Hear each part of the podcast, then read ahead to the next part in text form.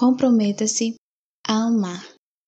Por Fernanda Martins. Abre aspas. Escolha o seu amor e ame a sua escolha. Fecha aspas. De Thomas S. Monson. O namoro é uma preparação para o casamento. Sendo assim, o compromisso começa na escolha do futuro cônjuge. Por que dentre tantas pessoas você escolheu essa para se relacionar? Não espere estar no relacionamento para descobrir que os propósitos são diferentes. Amar ao próximo como a si mesmo também inclui zelar pelos sentimentos do outro.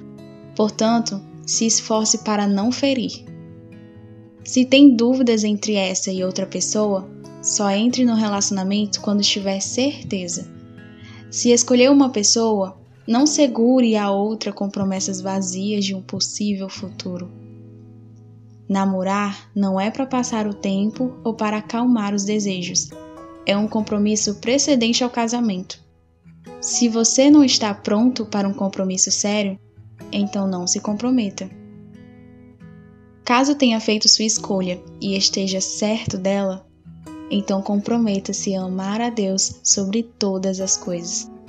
Só assim você saberá amar essa pessoa como ela deve ser amada.